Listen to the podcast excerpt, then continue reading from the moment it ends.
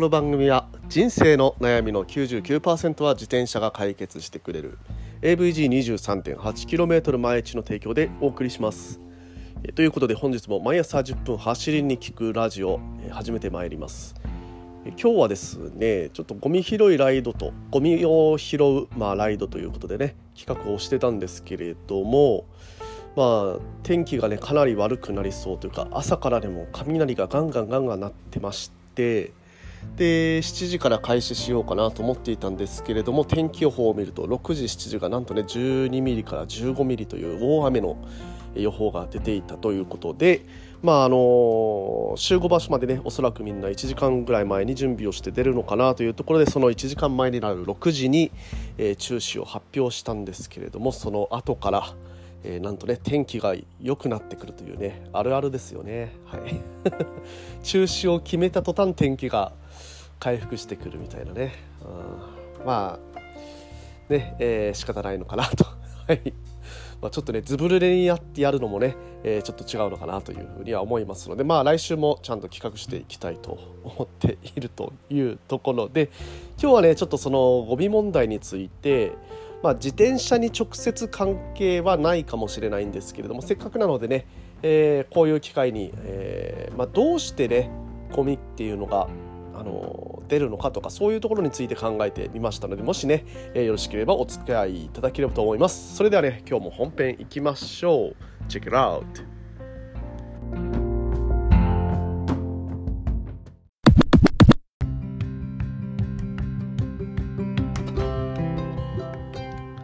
はいどうも改めましておはようございます。森健でございます、えー、沖縄で、えー、自転車ガイドですとか、えー、自転車のサークルの運営そして AT ツアーのコーディネーターなどをやっておりますということでですね、え本日も毎朝10分走りに聞くラジオを始めてまいります、え今朝ですねその先ほどの初めにのオープニングでも話した通り、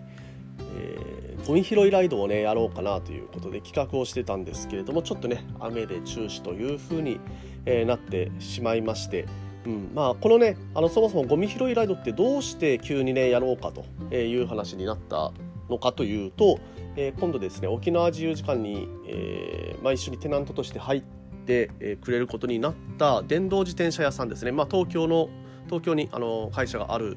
ところで、まあ、その視点として、えー、沖縄で自由時間で一緒にテナントに入るというような流れにはなっていたんですけれども、まあ、そこのね、えーまあ、社長さんが、あのー、ラバッジオって、えー、大阪でですねあの洗車の会社あるんですけれども洗車専門ですね。自転車の洗車専門の。そこが、まあ、あのいろいろ企画して、えー、こうクリーンライド、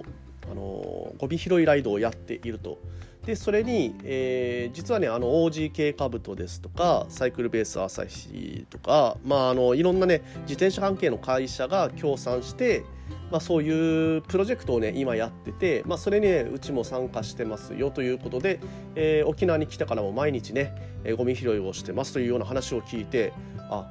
で沖縄でねあのそもそも自転車で活動してる私たちもねなんかそれねえー、県外の人だけに任せるんではなくてやっぱり自分たちもねやっていった方がいいなというふうに思って、まあ、そのゴミ拾いライドっていうのを企画してい、えー、ってるわけなんですけどまあね毎週ね本当に朝の1時間ぐらいでいいと思うんですよ。もう続けることが大切かと思ってますので。じゃあなんでこのね続けることが大切かっていうのに至ったのか、まあ、そういう考えに至ったのかっていう一応ねそれも理由がありますのでそれを話すとともにそうゴミ問題ってねあのじゃあなんで私たちはゴミを拾うのかとかっていうのをね、えー、言われることがあるじゃないですか。はいまあ、それをね考えたりとかまああのそんなのはね全問答に大事になっていくんですけれどもまあなんでねじゃああんたたち偽善者偽善者ずらし偽善者ずらして、えー、ゴミを拾ってね、えー、いいことした気分になってね、もう自己満じゃないかと。はい。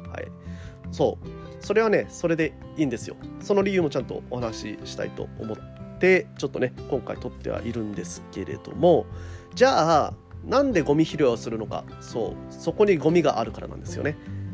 えー、じゃあなんでそこにゴミがあるのか。そう。それはね、捨てた人がいるからなんですよ。ね。じゃあなんでゴミがなくならないのか捨てる人がいるからなんですよ。はいということで、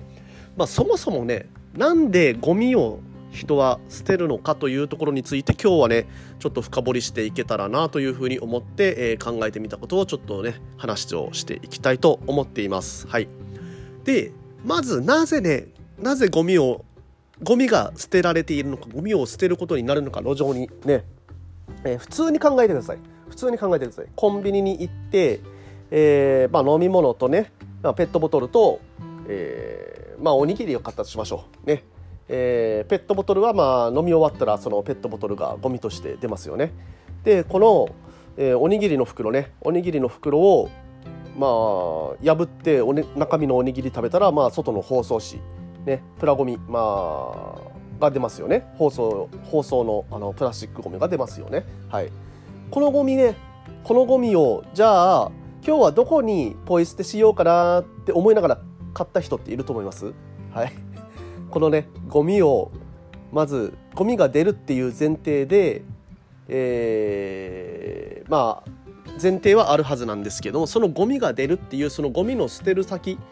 えー、今日はあの通りのあの場所にポイ捨てしよう、うん、あの通りのあの場所ね綺麗だからな。最近ポイ捨てしないとちゃんとゴミが、えー、落ちてる風景を見られないんだよなとかって思って買う人っていないじゃないですか。はい。で、えー、ポイ捨てする場所を考えて買うぐらいだったらちゃんとゴミ箱がねどこにあるかっていうのを把握してこのゴミのここでゴミは捨てられるからまあ今コンビニでね買って、まあ、食べながら移動しようかなとかっていうのは分かるんですけれどもあそこでポイ捨てするためにこのご飯をこのまあ食べ物飲み物を買おうかなっていう人はいないと思います。はい、そういう人はねいやちょっとね、えー、やばいサイコパスですね。はいかなりサイコパスですね。そういう考えをする人は。はい。まあ、あのー、だから、あのー、一応ね、ゴミが路上に捨てられるには、それなりのね、原因っていうのがあるはずなんですよね。はい。えー、無意識的に、あの捨ててる人っていうのが多いと思います。無意識的にというのは、まあ、その、ゴミをね、捨てたくて捨ててるっていうことが、まあ、あの原因ではない。うん、その、その人の感情というかその人がねもともと捨てようと思って買ってるんではないっていうね、まあ、そこはねちょっとな信じたいところではありますのでそういうのが、えー、原因ではなくて、まあ、ある程度ね無意識的に何か理由があって捨てざるを得ないという、えー、状況になっているんじゃないかなというのが考えられる、うん、のかなというふうに思います。じゃあまず1つ目ねあ1つ目というかまあ本当にね無意識的に捨ててしまった場合とである程度意識的に捨ててる場合っていうのがあると思うんですよ。でこの意識的に捨ててる場合っていうのがやっぱり問題かなと思ってますので、まあ、まずねどういったものが無意識的どういったものが意識的なのかっていうところについて、えー、深掘りしていきたいと思います。で、えー、まずね無意識的にゴミを捨ててる場合ですね。はいえー、1つ目風で飛ばされた。はい、これはねもう風でビューンって飛ばされてもう追っかけられないぐらいねめちゃくちゃ飛んでいくことありますよね。でも見失っちゃったと。はいそういう場合ですね。で2つ目、えー、バッグに、まあ、例えばリュックサックに入れててでそのリュックサックのあのサイドポケットみたいのに入れてると時々ね落ちちゃう時ってあるじゃないですか。そういう時ですね。バッグに入れてたけど落ちてしまったと。はい。で3つ目、えー、カラスカラスとかね、えー、猿に取られたりとかね。はい。でその猿とかカラスがもう食べ終わった、ね、そのゴミをポイって捨てちゃうと。はい、そういう場合ですね。もうカラスとかね、えー、ゴルフに行った時ってよく取られるんですよね。はい、彼らはね、あのー、白いコンビニ袋を覚えてますからね、もう狙ってきます。がっつり狙ってきますよ。はい、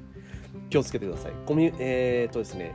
ゴルフ沖縄でゴルフ場に行った時は、えー、カラスが白いポリ袋を狙ってくるのでコンビニの袋に財布を入れとくとえらいことになる時があります気をつけてくださいはい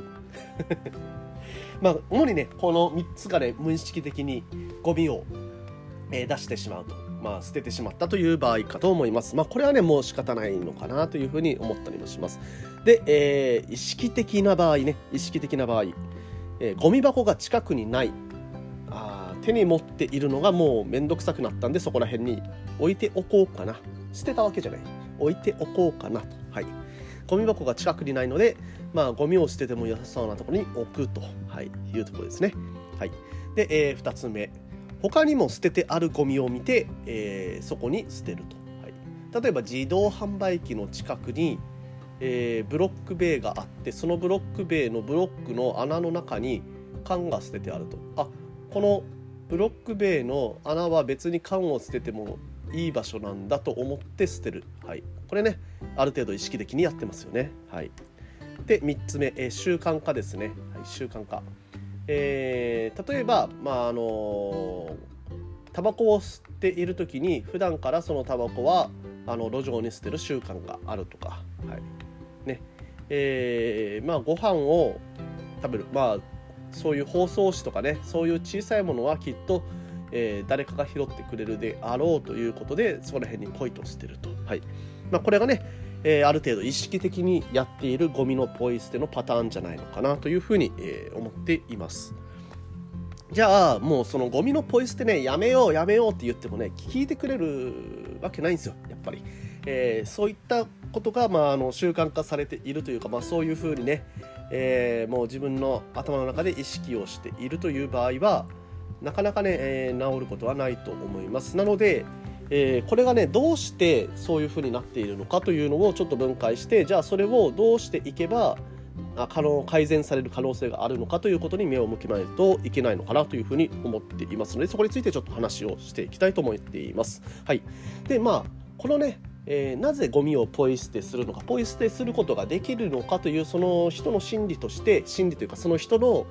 えー、まあ、状況としてはその普段の環境っていうのがやっぱり、えー、大きく影響してるんじゃないのかなと思っています。じゃあどういう環境が、えその人をポイ捨てとかを、えできるような心理にさせるのかというと、えー、普段の環境で、えゴミがそこら辺に捨ててある、まあ、地域に住んでいると。まあ一番大きい分野からいくとですね、えー、もうどこに行ってもですねゴミがそこら辺にポイ捨てしてあると。もうね、あのー、めちゃくちゃ、あのー、ゴミが捨ててあるから別にね私がちょっとねプラスで捨てても全然変化はないだろうと、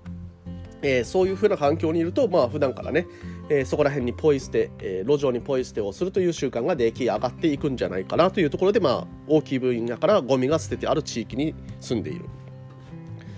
じゃあ私はね別にゴミが捨ててある地域に住んでないけど、えー、やってしまったことはあるなと、はい。えー、次。ゴミが捨ててある。まあ家の周りね。家の周り回ってみるとゴミがこう普通に落ちてある地域に住んでいると。はい。まあそういう場合まあねちょっとね